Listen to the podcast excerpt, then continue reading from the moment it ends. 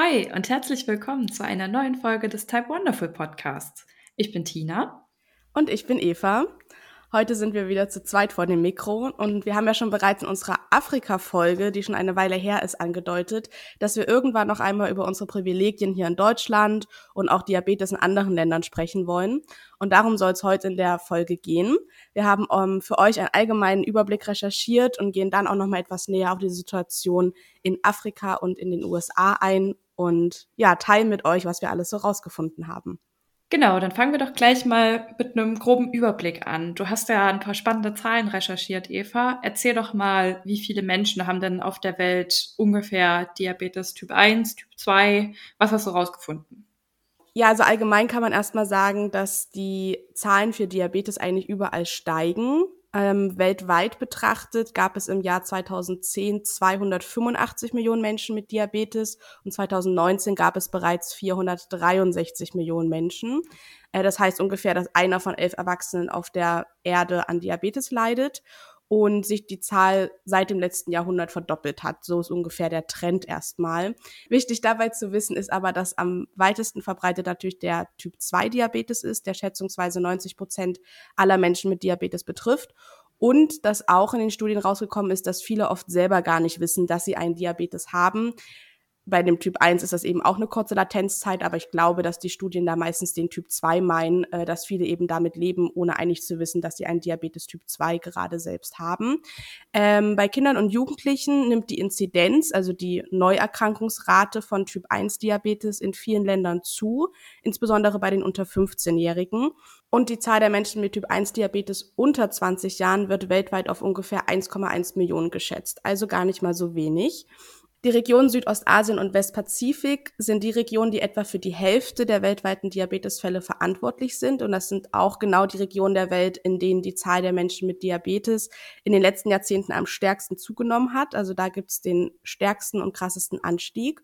Dafür im Vergleich die afrikanische Bevölkerung ist äh, theoretisch am wenigsten betroffen. Hier liegt die Prävalenz, also die Erkrankungsrate bei nur 4,7 Prozent was wahrscheinlich auf die geringe Verstädterung zurückgeführt wird, auf äh, Unterernährung, die man dort eben sehr häufig findet und geringe Raten von Gewichtsproblematiken und Adipositas, also Gewichtsproblematiken in Bezug auf Übergewicht.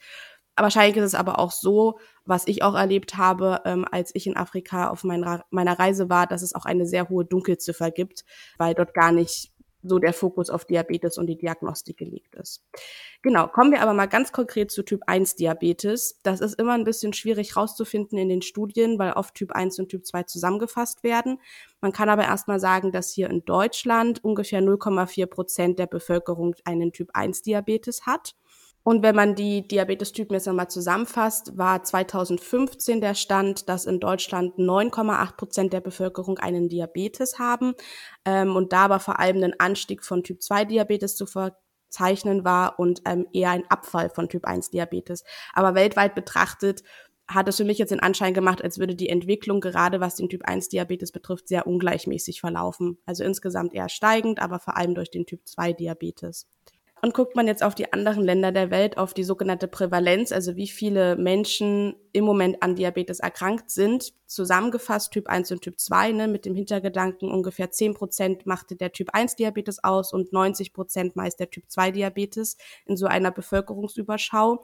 Ähm, dann hat die USA eine Prävalenz von 8 bis 9 Prozent, Großbritannien 7 Prozent Afrika insgesamt als Kontinent ähm, eben auch nur 7,1 Prozent, wobei eben die Dunkelziffer sehr hoch ist und das auch in den verschiedenen Regionen, ne, also wir haben ja auch Südafrika, wir haben oben die Länder Marokko und so weiter, äh, sehr unterschiedlich ist und da wahrscheinlich auch einfach gar keine Studien so explizit existieren. Was auch interessant ist, mehr als 12 Prozent der chinesischen Bevölkerung leben mit einem Diabetes mellitus. Jetzt wieder Typ 1 und Typ 2 zusammengefasst, aber trotzdem deutlich mehr als die anderen Länder und die Mittelmeerländer verzeichnen die höchste Rate weltweit. Dort beträgt die Prävalenz bis zu 13,7 Prozent und ist in den letzten 30 Jahren um 8 Prozent gestiegen und die Prognosen zeigen weiterhin an, dass es weiter steigt. Das heißt, da wäre auch mal interessant zu wissen, warum das so ist, ob es an der Lebens- und Ernährungsweise liegt, wie die Menschen aufstehen und zu Bett gehen, wie sie essen, was es dort für Nahrungsmittel gibt oder wie sie ihren Alltag gestalten. Oder ob es eher an so irgendwie Genmutationen auf der Welt liegt, wie die verteilt sind, dass sich dort einfach verschiedene genetische Muster häufen. Fand ich auf jeden Fall sehr interessant und das ist das, was ich rausgefunden habe zu Diabeteszahlen allgemein weltweit. Ja, krass, äh, was du rausgefunden hast. Vor allem halt die Zahlen in Asien sind ja erschreckend. Ich glaube, dass da vor allem der Typ 2 Diabetes vorherrschend ist. Ich hatte auch schon mal ein bisschen was drüber gelesen. Das ist schon heftig. Ja, auf jeden Fall. Ich war auch echt erstaunt bei der Recherche. Und auch Mittelmeerraum äh, fand ich jetzt auch spannend, mhm. äh, dass du das rausgefunden hast. Und auch, dass du gesagt hast, dass äh, der Typ 1 Diabetes in Deutschland zu sinken scheint, also die, die Prävalenz, wie du es genannt mhm. hast, weil ich auch oft gehört habe, zumindest so von ÄrztInnen, dass die Zahl der Jugendlichen und Kinder und Jugendlichen, äh, die an Typ 1 Diabetes erkranken, halt in den letzten Jahren immer mehr angestiegen ist. Mhm. Das Gefühl hätte ich auch gehabt und man muss jetzt auch sagen, die Studien sind alle nicht top aktuell, ne? also manche sind auch von 2016, 2017, mhm. weil ich würde mich jetzt auch fragen, weil es ja eben auch jetzt den Zusammenhang oder die fragliche Assoziation zu Corona gibt, dass jetzt auch gerade noch mal so eine Welle an neuen Diabetesdiagnosen kam, ob das jetzt immer noch so ist oder ob es vielleicht auch schon wieder umschlägt, dass es tatsächlich eher steigend ist. Ich kann mich auch dran erinnern, dass ich mit ungefähr 18 bei meinem Kinderdiabetologen saß und er damals zu mir meinte, dass sich die Rate im Vergleich zu damals, als ich den Diabetes bekommen habe, also 2006, als ich so ungefähr achteinhalb Jahre alt war, dass sie sich mittlerweile verdoppelt hat, fand ich auch krass. Also ja. Also ich würde es auch, ich hätte auch meine Wahrnehmung eher so beschrieben, dass es äh, steigend ist. Mhm. Genau. Aber die ja, Studien sind ja manchmal, also ne, man kann sie oft gut verwenden, aber man muss auch gucken, wofür und ja, ist ja auch immer die die aktuelle Zahl, ne? die Prävalenz, ja. wie du gesagt hast. Vielleicht sind da auch wieder Typ 1 DiabetikerInnen gestorben und so ja. gleicht sich das ja auch immer wieder aus. Ja. Okay. Was hast du denn rausgefunden? Du hattest ja ähm, so ein bisschen Richtung eher Amerika, USA und Afrika auch nochmal geschaut. Äh, gerade die USA finde ich auch ein sehr spannendes Land, wie dort Menschen mit Diabetes umgehen und sich managen, wie das mit der Bezahlung ist. Ja, ich habe da gar nicht so viel Ahnung tatsächlich. Ja, da kann ich euch gerne ein bisschen was dazu erzählen. Und zwar leiden in Amerika, da habe ich auch noch mal ein paar Zahlen rausgesucht, ungefähr 1,9 Millionen Menschen an einem Typ 1 Diabetes. Und darunter sind dann ungefähr 244.000 Kinder und Jugendliche, was schon eine recht große Zahl ist. Und oft äh, ist es so, dass die Diagnose Typ 1 Diabetes für eine Familie in den USA zum finanziellen Kraftakt werden kann, Grundsätzlich ist es erstmal so, was ich herausgefunden habe, dass die Familien erstmal eine recht gute Aufklärung durch Ärztinnen ähm, und Krankenhauspersonal bekommen. Also es gibt da auch Schulungen dann in den Krankenhäusern und auch Infomaterial wird den Personen zur Verfügung gestellt. Aber die sind äh, schon weniger lange im Krankenhaus, als wir das jetzt zum Beispiel in Deutschland sind. Du warst ja damals recht lange in der Klinik, Eva. Ne? Ich war, ja. glaube ich, eine Woche damals, was für unsere Verhältnisse hier in Deutschland schon sehr kurz ist, glaube ich. Ihr könnt uns ja mal schreiben, wie lange ihr damals äh, im Krankenhaus wart, als ihr diagnostiziert wurdet. Ich habe einen Erfahrungsbericht gelesen, da wurde ein Kind dann schon nach drei Tagen wieder aus der Klinik entlassen. Also mhm. es ist schon recht zügig, dass die Leute dann wieder rausgelassen werden und das Ganze selbst managen müssen. Und dann ist es so, dass in Amerika die Leistungen der Krankenkassen oft sehr, sehr unterschiedlich sind. Also es kommt wirklich darauf an, bei welcher Krankenkasse bist du und was deckt die ab. Und das kann dann auch einen sehr, sehr großen Unterschied in der Behandlung machen. An sich ist es so, dass die Preise für Medikamente, vor allem für das Insulin, in Amerika recht hoch sind und man vermutet auch, dass sie in den nächsten Jahren noch sehr krass weiter ansteigen werden ja, schon in den vergangenen Jahren war es so, dass die Kosten für Insulin äh, extrem gestiegen sind. So hat 2002 beispielsweise das Insulin noch circa 230 US-Dollar gekostet. Ich glaube, das ist so eine Pro-Monatsangabe. Und 2015 lag es bereits schon bei 735 US-Dollar. Also ein übelst krasser Anstieg. Hm. Und ist es auch so, dass die meisten Krankenversicherungen äh, in den USA einen sehr hohen Eigenanteil zum Medikament verlangen. Und viele Familien bezahlen deswegen mehrere hundert Dollar im Monat nur dafür, dass sie halt Insulin bekommen. Und ja, für manche Familien ist es dann so, dass sie im Jahr circa 10.000 Dollar an Eigenanteil bezahlen müssen für das Insulin und für weiteres Zubehör, was halt eine enorme finanzielle Belastung ist einfach. Und teilweise müssen die Familien auch noch für jeden Arzttermin eine Zuzahlung leisten. Und viele sind da auch einfach auf Spendengelder angewiesen, weil sie sich das alles so gar nicht leisten können als Normalverdienende in Anführungsstrichen. Ähm, ich habe auch ein Zitat gelesen, da wurde gesagt, ich fing an, weniger zu essen, damit mein Insulin länger anhält, was auch ultra krass ist. Ne? Es ist halt total einschneidend. Das kennen wir so hier in Deutschland gar nicht. Und weniger Nahrung bedeutet da aber auch einfach, ne, dass man weniger hohe Blutzuckerwerte hat und weniger Insulin braucht, dafür mhm. aber halt mehr an Hunger leidet. Und Krass. wenn man es mal mit anderen entwickelten Volkswirtschaften vergleicht, dann kostet das Insulin in den USA im Durchschnitt etwa 800 Prozent mehr. Was? was echt heftig okay. ist. Ne? Aber setzen die das selber so fest oder wie kommt das? Das ist ich ja krass. Ich glaube, die äh, schaukeln sich gegenseitig so hoch, die Pharmaindustrie an sich ja. und dann die Krankenkassen auch. Ähm, und dadurch entstehen halt diese unnormal krass hohen Preise ja. für das Insulin. Krass. Mhm. Genau. Und noch ein weiterer Erfahrungsbericht äh, von einer Person aus den USA hat gezeigt, dass die Person sich aufgrund eines geringen Einkommens äh, kein Insulin leisten konnte und deswegen jahrelang rationieren musste. Und die Person hat dann schlussendlich eine diabetische Retinopathie bekommen, einfach dadurch, dass sie jahrelang so schlecht gelaufen ist mit den Blutzuckerwerten. Und ja, das zeigt halt auch, welche krassen Nachwirkungen das Ganze dann hat, ne, auf die Bevölkerung es werden ja nicht nur Einzelfälle sein, sondern wenn das Insulin da so viel kostet, kannst du das, glaube ich, auch die Normalbevölkerung teilweise nicht leisten, wenn die einfach keine gute Krankenversicherung haben. Und du ja. kannst ja auch nicht vorausschauen, kriege ich jetzt einen Diabetes oder kriege ich ihn nicht und wählst danach deine Krankenversicherung aus. Ne? Ja. Man geht ja erstmal grundsätzlich davon aus, dass man sowas nicht bekommt. Und dann fällst du aber ein unglaubliches Loch, wenn es dich doch trifft. Und das ist schon echt hart. Und ich, ich weiß nicht, wie es ist, aber ich glaube, ein Wechsel, wenn du dann Diabetes bekommen hast, der Krankenversicherung, ist, glaube ich, auch nicht so einfach.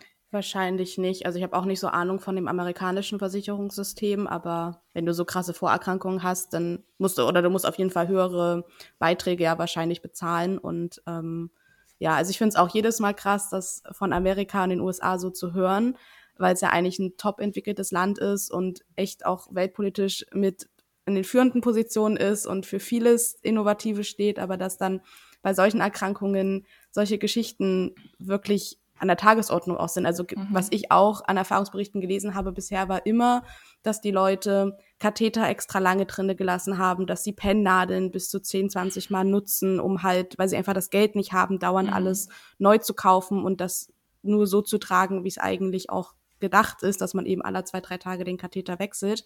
Ähm, ja, wo ich also auch finde, dass mit dem System irgendwas nicht stimmen kann. Vor mhm. allem, weil wir wirklich ja auch mit Folgeerkrankungen zu kämpfen haben, die auch so kommen können. Aber auch da wäre es gut, dass man halt dann auch medizinisch versorgt wird.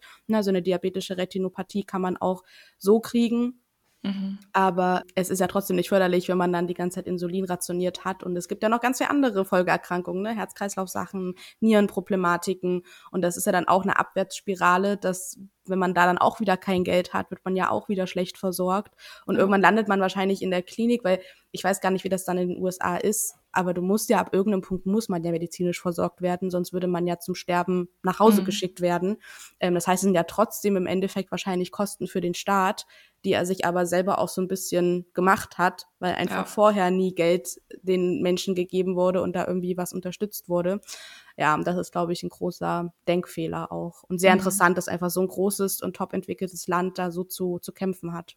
Ja, ja, vor allem, weil auch viele der äh, Diabetesfirmen da drüben angesiedelt sind, wenn ich gerade mal so an Medtronic denke zum Beispiel. Stimmt. Also, ja, ist irgendwie ein Widerspruch. Wenn euch das ganze Amerika-Thema auch interessiert, dann könnt ihr euch vielleicht auch mal den Film auf Netflix angucken, Purple Hearts. Der ist jetzt relativ neu von 2022. Da geht es um eine junge Frau in den USA, die nicht krankenversichert ist oder ich weiß gerade gar nicht, ob sie eine Versicherung hatte. Die hat aber wenig abgedeckt. Auf jeden Fall konnte sie sich halt ihr Insulin nicht mehr leisten. Und äh, sie geht dann eine Scheinehe mit einem Marine ein, weil die haben eine besonders gute Krankenversicherung, auch für die EhepartnerInnen. Und ja, die junge Frau, die konnte sich dann am Ende eine Insulinpumpe und das Insulin leisten. Und wenn euch das interessiert, könnt ihr euch den Film gerne mal angucken. Ich habe ihn schon gesehen und fand ihn sehr schön. Ist halt so ein bisschen auch so ein Liebesfilm. Also, wenn ihr da drauf steht, guckt da gerne mal rein. Da kriegt man auch so ein bisschen ein Gefühl dafür, wie krass das da drüben ist und was, was für Probleme da noch herrschen, die wir hier in Deutschland gar nicht mehr so kennen. Hm. Ich habe ihn noch nicht gesehen. Ich werde ihn aber auf jeden Fall dann mal schauen. Mir wird er immer wieder vorgeschlagen, weil es ja einfach auch ein allgemeinen Liebesfilm und Drama ist, was vorgeschlagen wird. Ja. Und hatte gar nicht auf dem Schirm, dass es da um einen Mensch oder um eine Frau mit Diabetes geht. Mhm. Aber richtig cool. Ja. Wenn du mal ein Tränchen verdrücken möchtest, dann. Oh ja, werde ich mir mal anschauen. An einem gemütlichen Herbstabend ist ja jetzt immer eine schöne Stimmung für, für Filme. Genau. Ich habe auch noch zu Afrika ein bisschen recherchiert und zwar ist es natürlich so, dass äh, für einkommensschwache Menschen in den armen Ländern Afrikas eine Diabetestherapie nur ganz begrenzt möglich ist, leider. Die Krankheit erfordert äh, natürlich ein gewisses Verständnis der eigenen Stoffwechselprobleme und die PatientInnen dort müssen sich natürlich auch selbstständig den Blutzucker messen und äh, eine korrekte Menge an Insulin berechnen können. Und das ist gerade für Menschen, die eine geringe Schulbildung erlebt haben, ist das eine sehr, sehr große Herausforderung. Die können halt teilweise wirklich auch nicht zählen und nicht rechnen. Und denen fehlen schon die Grundlagen, um, um herauszufinden, wie viel Insulin brauche ich jetzt und um Kohlenhydrate zu berechnen und sowas, was halt ja sehr problematisch ist dann ist es natürlich auch super schwierig, weil viele Familien schon kaum in der Lage sind, das tägliche Brot äh, für sich und ihre Kinder aufzubringen. Und dann ist so eine teure Therapie schon alleine für ein einzelnes Kind einfach super schwierig abzudecken. Regelmäßiges Blutzuckermessen ist in Afrika auch sehr, sehr schwierig, weil alleine die Blutzucker Teststreifen äh, in Afrika sogar 50 Cent pro Stück kosten und mhm. Familien verdienen dort meistens nur sehr, sehr wenig Geld und können sich das oft nicht leisten. Also Eva, du weißt ja ungefähr, was so das monatliche Einkommen ist. Vielleicht kannst du mal so Durchschnittswert nennen, dass man sich das vorstellen kann von so einem zentralafrikanischen Land. Ja, ähm, ich habe auch gerade nochmal überlegt, also ich war ja auch in sehr, sehr armen Familien zu Besuch und ich meine, dass da das Monatseinkommen ich weiß es nicht mehr ganz genau, aber es waren, ich weiß nicht, sieben Euro oder acht Euro, aber im Monat. Ne? Also wenn man jetzt wow. überlegt, das sind Blutzucker, und wenn sie dann auch Geld haben, also die leben ja wirklich von, von der Hand in den Mund, wie man sagt. Ne? Also wenn sie Geld haben, wird es ja sofort ausgegeben, auch für Essen oder für Schulsachen. Und es stehen dann, glaube ich, wenn man auch die Erkrankung nicht richtig versteht und ne, das jetzt nicht so ernst nimmt vielleicht oder nicht ernst nehmen kann in seiner Lage, stehen ja ganz viele Dinge erstmal noch darüber in der Priorität. Ne? Also man würde zuerst Essen kaufen, man würde zuerst vielleicht Hygieneartikel, irgendwie Binden kaufen oder Windeln für die Kinder mhm. ähm, und Schulsachen kaufen oder Schulgeld bezahlen, wenn es zu bezahlen ist und eben gucken, dass man seine Familie erstmal versorgt bekommt und dann danach kommen vielleicht die medizinischen Sachen, aber da bleibt wahrscheinlich dann oft gar nicht das Geld über, ja. ähm, genau, das nutzen zu können. Mhm. Und es muss natürlich auch alles selbst von den Familien äh, finanziert werden oder halt durch, durch Spenden äh, oder irgendwelche Vereine, die sich dann da unten äh, einsetzen für die Familien mit erkrankten Kindern oder Erwachsenen, je nachdem. Und hinsichtlich Krankenversicherung, das kann sich halt da unten kaum jemand leisten. Das haben eigentlich nur reiche Personen in Afrika. Und noch schwieriger ist es, wenn die Familien nicht in der Stadt wohnen, sondern wenn sie halt irgendwo auf dem Land leben. Da wird es fast unmöglich, Blutzuckermessstreifen, Batterien, Insulin und Spritzen und sowas zu besorgen weil die einfach auch gar nicht die Möglichkeit haben, in die Großstädte zu kommen und äh, sich das Zeug dort zu besorgen, geschweige denn halt das Geld fehlt, ne? Ja, und das ist ja vor allem auch teuer, ne? Also das muss man auch beachten. Ich glaube schon, dass in den meisten Gegenden es jetzt in der heutigen Zeit möglich ist, auch in die großen Städte zu kommen. Es ist ja alles voll mit Mopeds und Motorrädern und Tuk-Tuks, aber es sind ja einfach Transportkosten. Und dann vor allem, wenn man nicht so viel Geld hat, dass man irgendwie ansparen kann, dann muss man das ja wahrscheinlich auch immer wieder so auf Zuruf holen. Wenn man dann gerade mal Geld hat, dann holt man halt was ähm, für sein Diabetes und das Management dafür. Ähm, und gerade jetzt zu der Zeit mit Inflation, Ukraine-Krieg und die haben da unten zum Teil Benzinkrisen und so. Also es ist momentan unglaublich teuer, von A nach B zu kommen. Und das zehrt dann ja auch, wenn dann der Transportweg eigentlich genauso teuer ist wie die 20 Teststreifen, die man dann holt, äh, kann man mhm. ja eben das Geld, was man nutzen kann, auch wieder halbieren, weil man eben den Transportweg auch noch hat. Genau. Ja. Und desto weiter draußen, umso umständlicher natürlich. Das stimmt. Genau. Und den HbA1c kann man in Afrika auch nur in großen Kliniken bestimmen lassen. Mhm. Und dementsprechend ist der natürlich bei den äh, erkrankten Personen auch immer sehr, sehr hoch, so zwischen 10 und 14. Krass. Und auch die Lebensmittelsituation ist natürlich oft schwierig in Afrika. Oft gibt es nur Mais oder Tapoika und Bohnen und die Kinder hungern sehr, sehr oft und leiden dementsprechend auch an einem chronischen Eiweißmangel und einem Kalorienmangel. Und wenn sich dazu dann noch ein Insulinmangel gesellt, dann folgt daraus oft auch eine chronische Ketoazidose, was halt super, super gefährlich ist. Was mir auch gerade einfällt, es gibt ja, glaube ich, auch eine große Spendenfirma oder Aktion, wo man Insulin spenden kann. Das geht, glaube ich, auch meist nach Afrika. Ich weiß nicht, ob du die kennst, Tina. Nee, aber das wäre mal ähm, interessant zu wissen. Die können wir ja dann in die Shownotes schreiben. Genau, ich, also ich glaube, wenn man einfach Insulinspenden recherchiert, kommt das sofort. Ich hatte das auch mal geschaut. Solange das halbwegs gekühlt war, ähm, schmeißt euer Insulin nicht weg, sondern wenn ihr mal irgendwie was übrig habt, dann spendet immer und vielleicht auch gut für die Praxen, ne? also man da mal ins Gespräch geht, dass die Praxen auch nichts wegschmeißen, sondern dass dann eben das Insulin gespendet wird, weil das können die Leute da unten in Afrika echt gut gebrauchen.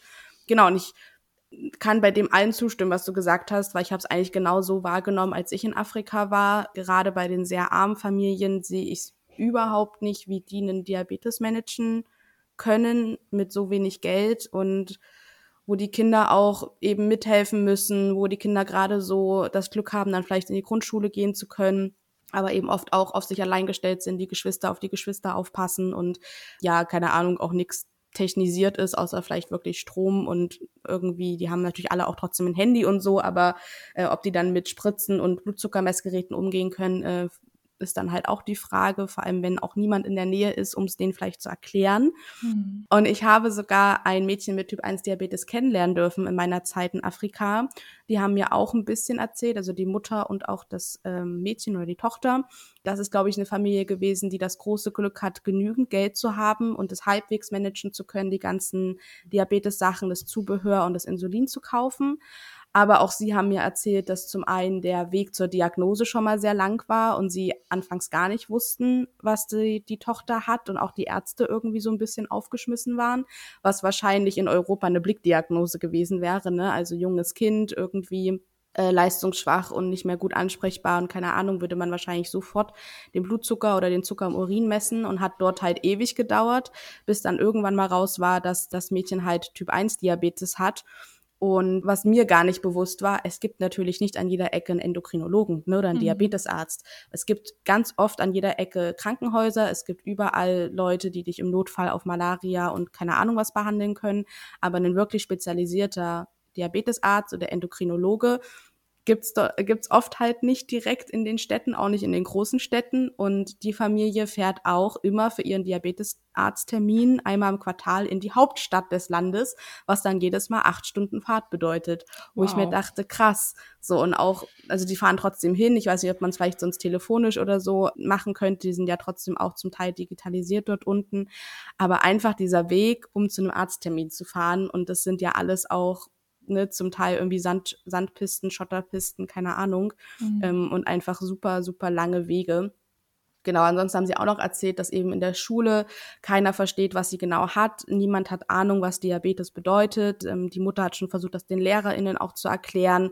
Ähm, aber auch das ist sehr, sehr schwierig dass eben die Tochter immer mal ausgegrenzt wird oder einfach überhaupt kein Verständnis und gar keine Grundlage da ist, was eigentlich Diabetes bedeutet. Ähm, und was eben auch sehr, sehr schwierig oder eigentlich unmöglich ist in solchen Ländern, an eine, ist es, an eine Insulinpumpe ranzukommen. Und das ist gar nicht mal das Schwierige, die Pumpe an sich zu bekommen, weil ich denke, das könnte man vielleicht auch mit dass man irgendwie abgelaufene Pumpen nach Afrika schickt oder dass die dann doch das Geld sparen, um sich halt so ein ganz teures Gerät zu kaufen. Was ähm, noch schwieriger dazu ist, ist, dass das Zubehör oft nicht lieferbar ist und es gibt da eben auch keine Lieferfirmen wie bei uns, dass wir das Rezept da irgendwie einsenden und dann kommt es zu uns, sondern die Mutter meinte zu mir, sie müsste halt alles über Amazon bestellen und äh, oft kommen halt die Lieferungen nicht an. Also in die Hauptstadt klappt das dann meist noch ganz gut, aber sie wohnen halt einfach nicht in der Hauptstadt und äh, dass das eben auch sehr, sehr teuer ist. Ne? Man braucht dann ja auch laufend Katheter und Zubehör und dass es einfach gar nicht möglich ist. Und sie, glaube ich, sich für ihre Tochter einfach auch wünscht, wenn sie einen guten Schulabschluss macht, dass sie vielleicht irgendwie nach Großbritannien oder nach Europa kommt. Ähm, mhm und eben wirklich auswandern kann. Aber wo ich mir auch denke, krass, also klar ist das für viele dort unten eh ein Lebenstraum, aber dass man das dann aus einer, aus einem gesundheitlichen Sorge macht und sagt, mhm. ich sehe mich eigentlich nur, dass ich auswandern kann in meinem Leben, um eine Insulinpumpe einmal in meinem Leben zu bekommen, das finde ich auch schon wieder sehr, sehr krass. ja. Und ansonsten eben auch so ein bisschen ähnlich wie in den USA, wahrscheinlich noch krasser in Afrika auch, dass eben Pennnadeln häufiger genutzt werden, dass ähm, die Lanzetten fürs äh, blutig messen, also es wird auch natürlich alles blutig gemessen, da gibt's keine Sensoren, äh, dass das alles sehr oft benutzt wird, um ja nicht zu viel zu verbrauchen. Und was mir auch aufgefallen ist, dass sowas wie eine Notfallspritze oder Ketonstreifen nicht so richtig bekannt sind oder auch nicht so ähm, streng von den Ärzten verschrieben werden. Also ich hatte immer das Gefühl, das wurde uns immer sehr penibel und sehr genau erklärt und man sollte immer unbedingt eine Notfallspritze haben und immer unbedingt Ketonstreifen. Ähm, und das ist dort gar nicht so bekannt. Kann aber auch daran liegen, was ich überlegt habe, dass eben dort wirklich an jeder Ecke so ein kleines, ne, das heißt Krankenhaus, es sind keine großen Häuser, sondern einfach an jeder Ecke ist irgendwie eine Ambulanz oder eine, eine Praxis. Wenn man wahrscheinlich, wenn man ohnmächtig wird und dann die Tochter dorthin tragen würde und sagen würde, hier, sie hat Diabetes, würde man wahrscheinlich auch innerhalb von drei, vier, fünf Minuten Hilfe bekommen. Aber dann ist eben auch die Frage, wenn sie allein unterwegs ist und keiner weiß, ob dann diese Blickdiagnose auch wieder erkannt wird, weil einfach dort Diabetes so, so rar ist und gar nicht auf dem Schirm auch nicht von den Ärztinnen ist, was dann wieder gefährlich werden könnte. Mhm. Oh Mann, klingt ganz schön krass. Ähm, ja. Wir haben auch vorhin schon mal kurz über das Thema Ketoazidose gesprochen. Häufig ist es auch so, dass eine diabetische Neumanifestation mit einer Ketoazidose gar nicht erkannt wird und dass die Kinder dann einfach von heute auf morgen über Nacht sterben oder halt auch am Tag äh, und das ohne, dass sie jemals die Diagnose Diabetes Typ 1 bekommen haben. Also Ne, das fällt dann einfach dort gar keinem auf, weil halt auch die Bildung fehlt, weil keiner den Diabetes so richtig kennt, wie du auch gerade schon erzählt hast. Oder ne, die Kinder können auch im Krankenhaus sterben an der Ketoazidose, weil sie eben auch keine intensivmedizinische Versorgung dort bekommen. Gerade mhm. so in den ländlichen Gebieten, wo die Kliniken eben auch nicht so gut ausgebaut sind. Und dann kann es halt auch einfach sein, dass den Eltern das Geld fehlt für Untersuchungen in Krankenhäusern und die das sich einfach nicht leisten können und dass deswegen ja. dann die Menschen dort zwangsläufig sterben einfach, was schon echt, echt traurig ist. Ja. Ja, das ist auch wirklich krass, wenn man das erstmal versteht, dass man oft, also ich glaube, im Notfall wird man schon erstmal in die Klinik gebracht oder auch das Kind, aber bevor dann was weitergemacht wird, muss man halt erstmal bezahlen. Oder mhm. auch die Medikamente müssen die Eltern selber kaufen, bezahlen, zu den Ärzten bringen und die können das dann dem Kind geben. Aber ich glaube, ohne Geld läuft da halt auch nicht viel in der Klinik. Und ja, dann kann es natürlich schon sein, dass man da mit seiner Ketoazidose auch dieser Ketoazidose erliegt und daran stirbt, gerade als kleines Kind. Ähm, und mir wurde das auch erzählt, glaube sogar von der Mama eben von dem Kind mit Typ 1 Diabetes, dass einfach die, die ländliche Bevölkerung das nicht weiß und gar nicht checkt, dass das ein Diabetes sein kann. Die stehen morgens auf und sehen, dass ihr Kind irgendwie nicht mehr wach wird, dass ihr Kind gestorben ist und sagen, sie verstehen das nicht, das Kind war doch nicht krank, es hatte kein Malaria, es hatte keinen Infekt, es hat nur gestern Abend noch was Süßes gegessen und das kann es doch aber nicht gewesen sein und jetzt ist es gestorben. Und dann ja, werden die Kinder natürlich einfach traditionell begraben und beerdigt und werden wahrscheinlich nicht nochmal irgendwie zu einer Obduktion oder so in die Klinik gebracht. Das kostet ja auch viel zu viel Geld. Und somit glaube ich eben auch wirklich, dass die Dunkelziffer sehr, sehr hoch ist und sein kann, weil eben die Menschen das gar nicht auf dem Schirm haben. Und was ich auch noch interessant fand, dass das wahrscheinlich gar nicht nur auf den Typ 1 Diabetes zutrifft, sondern auch auf den äh, Typ 2 Diabetes, denn sogar der ist nicht sonderlich bekannt. Ich meine, ich kann jetzt nur für das Land sprechen, wo ich war, aber ich glaube, man kann das dann schon auch auf andere Regionen in Afrika übertragen, dass ähm, sogar der Typ 2 Diabetes als Erkrankung noch gar nicht so im Trend ist dort und dass das von den Ärztinnen dort manchmal gar nicht richtig erkannt wird. Da hatte ich auch eine kennengelernt, die hat von ihrem Vater erzählt, der dann tatsächlich auch seinen ganzen Folgeerkrankungen erlegen ist und am Ende halt, ich weiß nicht, ob er blind war, aber auf jeden Fall massive Augenprobleme und Nierenprobleme hatte. Und das im Endeffekt darauf zurückzuführen war, dass einfach der Typ 2 viel, viel, viel, viel, viel zu spät erkannt wurde ähm, obwohl das eben auch in Europa wirklich eine Art Blickdiagnose ist und man wird ja ne, bei den Check-ups ab und zu untersucht und wenn man irgendwie in irgendeiner Weise auffällig ist und Bluthochdruck und Übergewicht hat, wird man ja sofort auf äh, Diabetes Typ 2 auch abgecheckt. Und dort ist es einfach immer noch wahrscheinlich ein, ein seltenes Fundstück in der Medizin, was aber nicht stimmt, sondern es wird einfach nur viel zu selten erkannt. Mhm. Und das ähm, ist schon sehr krass. Und gerade beim Typ 2, wenn dann die Leute vielleicht auch mit Ernährungsumstellung was machen könnten, ist es sehr schade. Also da wäre es, glaube ich, echt cool, wenn über die Jahre noch mehr aufgeklärt wird, dass auch in solchen Ländern eben der Typ 2 schneller erkannt wird. Ja, krass. Ähm Ja, und dann gibt's noch einen letzten großen Punkt, der eine Therapie eines Typ-1-Diabetes in Afrika sehr, sehr erschwert. Und zwar ist es natürlich so, dass es da viel, viel wärmer ist als hier bei uns in Deutschland. Und das lebensnotwendige Insulin kann oftmals bei denen zu Hause gar nicht richtig ordnungsgemäß aufbewahrt werden. Es fehlt einfach die Kühlung. Und wir alle wissen ja, dass Insulin bei ne, Temperaturen zwischen vier und acht Grad, also im Kühlschrank aufbewahrt werden sollte.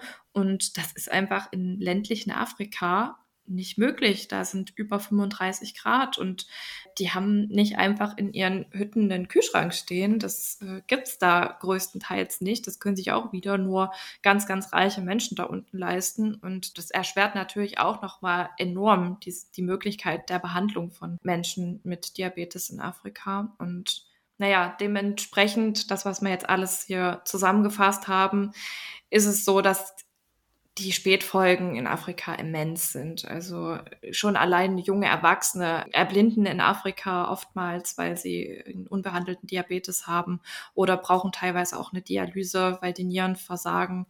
Und das ist schon echt traurig. Und äh, da können wir nur dazu aufrufen, dass man sich dafür einsetzt, Insulin zu spenden, was wir jetzt vorhin schon gesagt haben. Also wenn ihr was übrig habt, dann spendet das auf jeden Fall. Vielleicht auch, wenn ihr einen Systemwechsel habt und ihr braucht meinetwegen bestimmte Sorte von Messchips nicht mehr, ihr habt Blutzuckermessgeräte übrig oder sowas, dann guckt, wie ihr das irgendwie noch an den Mann oder an die Frau bekommt, weil das kann teilweise wirklich Leben retten.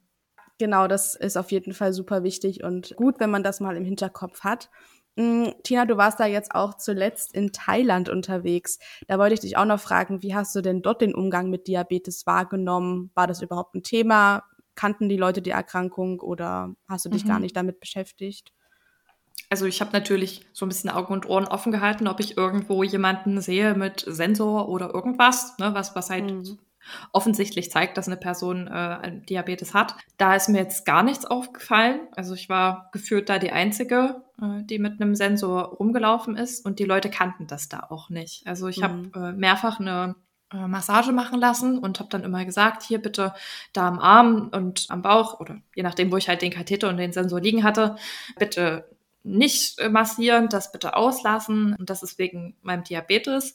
Und die kannten das gar nicht. Ne? Die waren total verwirrt. Die kannten auch eine Insulinpumpe nicht. Die haben mich da total verwirrt angeguckt. Und die eine hat mich auch gefragt, ob ich deswegen im Krankenhaus war. Und ja, ist da halt noch nicht bekannt, so scheinbar. Mhm. Oder zumindest, sage ich jetzt mal, unter der gesunden Bevölkerung. Ich habe leider niemanden mit Diabetes kennengelernt. Aber Diabetes ist schon ein Begriff. Also ich musste immer vor den Massagen auch ausfüllen, ob ich irgendwelche Krankheiten habe. Und da gab es auf jeden Fall die Rubrik Diabetes, wo man dann mhm. auch äh, ankreuzen konnte.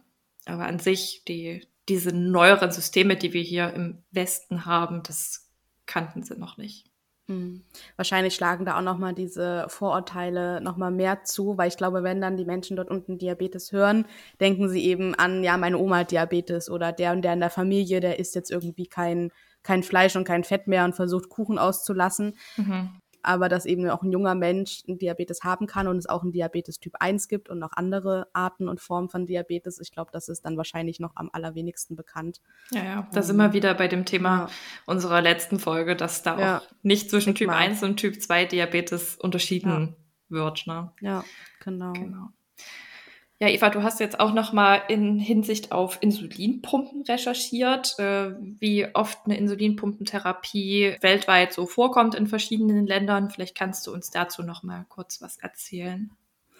Genau, also viele Länder muss man natürlich jetzt erstmal ausklammern, weil es da eben gar nicht den Zugang zu einer Insulinpumpentherapie gibt. Aber ich habe jetzt natürlich viel in den westlichen und entwickelten Ländern geschaut ähm, und ein paar Zahlen rausgefunden. Also in Deutschland war der Stand 2019, dass 28,6 Prozent der Menschen mit Typ 1 Diabetes eine Insulinpumpe nutzen, was schon mal ein ganz guter Prozentsatz ist, wenn man jetzt die anderen Zahlen sieht, was ich aber trotzdem krass finde, weil es einfach ja ich weiß nicht, noch nicht mal ein Drittel ist und ich schon das Gefühl mhm. habe, dass viele junge Menschen mit Typ 1 Diabetes eigentlich immer die Pumpe nutzen. Ich hätte da jetzt auch echt viel mehr erwartet. Ja. Also bin ja. jetzt schockiert, dass es doch so wenige sind. Krass. Genau. Und ich habe jetzt auch noch mal im Rahmen meines Studiums äh, gelernt oder da, da wird eben gelehrt, wenn man das alles liest, dass äh, das eben nur in Ausnahmefällen auch rezeptiert werden kann und nur wenn man irgendwie nachts oft im, im Unterzucker ist und insgesamt schlecht läuft. Und da war ich auch so und habe auch so zum Teil eben zum Beispiel Sia gefragt von der letzten Folge, ob das denn stimmt und dass ich eben das Gefühl habe, dass man mittlerweile sehr easy an eine Insulinpumpe kommt. Und sie meinte aber auch, naja, nee, man muss es schon oft sehr, sehr gut begründen. Und ich meine, du hattest ja auch nochmal den medizinischen Dienst da, der jetzt mit deinem neuen System alles nochmal geprüft hat. Also es scheint bürokratisch doch immer noch sehr ein Akt zu sein, auch wenn mhm. das bei uns gar, gar nicht so bewusst ist manchmal, weil ich finde, dass es uns manchmal schwer gemacht wird, ja, aber dass man im Endeffekt doch ganz gut an eine Insulinpumpe rankommt. Ich glaube, es ist auch ein Unterschied, ob du das als Kind beantragst oder als erwachsene Person. Und ja. wie du schon gesagt hast, wie der Diabetes an sich läuft. Ne? Ich glaube, ja. als Kind hast du immer noch mal Vorrang, weil es halt auch vieles erleichtert, wenn du als Kind eine Insulinpumpe bekommst. Ich glaube, eine erwachsene Person kann auch gut mit einer Pentherapie leben, aber es ja. ist natürlich schon ein enormer Vorteil, also aus meiner Sicht eine Insulinpumpe zu haben. Ja, die Gelder und die Kosten, die für Kinder und Jugendliche, also für Leute unter 18 bezahlt werden, sind auch viel höher und da ist die Bürokratie in Deutschland auch viel entspannter mit, wenn man eben unter mhm. 18 Dinge beantragt und auch in anderen Ländern, werden wir gleich noch sehen. Ähm, als nächstes habe ich mir Großbritannien angeschaut. Die hatten früher nur eine Rate von sieben Prozent. Mittlerweile sind sie, also 2016, ist auch schon ein bisschen her, ne? 2016 waren es dann circa 12 Prozent, die eine Insulinpumpe genutzt haben. Und hier ist immer noch so ein bisschen auch das Stigma und das Klischee, dass die Insulinpumpentherapie oft als teure Option angesehen wird, dass es nicht als langfristige Investition betrachtet wird, sondern eher als eine, eine Bürde, weil es zu teuer ist. Braucht man das wirklich? Die Versicherung ist auch fraglich, ob die alles abdecken kann oder ob man einen Selbstzahleranteil hat. Also da ist es schon mal ein bisschen schwieriger. Ähm, ich folge ja auch ein paar britischen YouTuberInnen und äh, Leuten auf Instagram mit äh, Diabetes Typ 1 und da hatte ich auch den Eindruck, dass das zum Teil schwierig war und ich glaube, die eine hat jetzt nach Jahren endlich eine Insulinpumpe genehmigt bekommen und ähm, das funktioniert das auch alles ganz gut. Aber da habe ich eben auch rausgehört, dass sie recht lange warten musste und das eben sehr gut begründen musste und auch nicht alle Pumpen verfügbar sind in Großbritannien und das zum Teil ein ganz schöner Struggle war, da an so eine Insulinpumpe ranzukommen, was ich auch schon wieder krass finde. Hm. Ähm, genau, in Amerika sind die Prozentzahlen wieder ein bisschen höher. Ungefähr so wie in Deutschland und wahrscheinlich auch so wie in Österreich und Schweiz. Ich glaube, die kann man ja auch, können wir alle uns so ein bisschen ein Pot packen. Da sind die Zahlen auch ungefähr bei 25 Prozent. Ähm, und das sind wahrscheinlich so die führenden Gegenden, wo eben viele Insulinpumpen genutzt werden. Obwohl es in den USA wahrscheinlich ohne Versicherung auch eine sehr teure Angelegenheit ist. Dann habe ich auch nach Australien geschaut. Dort haben auch ungefähr 12 Prozent wie in Großbritannien eine Insulinpumpe. Und da gibt es aber auch ein Insulinpumpenprogramm, was ich ganz cool finde, wo eben vor allem einkommensschwache Familien unterstützt werden, wo Kinder mit Diabetes Typ 1 ähm, sind und auch allgemein, wo man sich eben, wo die versuchen, Insulinpumpen sozusagen in die Familien zu bringen und das zu unterstützen, dass es eben nicht am Geld scheitert. Das fand ich ganz cool. Ansonsten kann man, glaube ich, allgemein sagen, dass in vielen westlichen Ländern es sehr stark darauf ankommt, ob man eine Krankenversicherung hat und was für eine. Na, also in Deutschland ist man das eben gewöhnt, dass gefühlt alles abgedeckt wird, aber das ist ja in anderen Ländern einfach nicht der Fall. Da gibt es verschiedene Modelle. Und je nachdem, wie viel man bezahlen kann und möchte und in welchem, welcher sozialen Schicht man sich befindet, ist das eben sehr, sehr variabel, glaube ich, was für eine Krankenkasse oder Krankenversicherung man hat. Genau. Und abschließend, genau, ich hatte noch nach Kanada geschaut. Äh, dort hatte ich auch eine, eine YouTuberin äh, gesehen und gefunden da hatte ich den Eindruck, dass die ganz gut an eine Pumpe rangekommen ist und dass die eben auch das Zubehör übernommen haben. Sie war jetzt auch schwanger und da wurde sie, glaube ich, auch richtig gut betreut. Zusammen mit ihrer gynäkologischen Praxis und dem Diabetes-Team haben die da sehr gut zusammengearbeitet. Also da war ich auch erstaunt, aber ich weiß natürlich auch nicht, was da ihr Selbstzahleranteil ist oder ob sie einen hat. Und da ist es oft so, dass die Kosten eben auch übernommen werden. Das habe ich bei der Recherche gefunden, aber oft auch nur irgendwie in im jugendlichen Alter, ne? also zwischen dem 17. und 25. Lebensjahr. Und irgendwann hat diese Finanzierung ist immer geendet, wo ich auch denke, okay, krass, aber wenn ich dann 28 bin und eine neue Insulinpumpe brauche, dann muss ich es plötzlich selber bezahlen oder habe einen ganz, ganz mhm. hohen Selbstzahleranteil. Also da muss man schon sagen, dass wir hier sehr privilegiert sind ja. in Deutschland. Das wird einem echt nochmal bewusst, wenn man da so ein bisschen mal über den Tellerrand hinausschaut.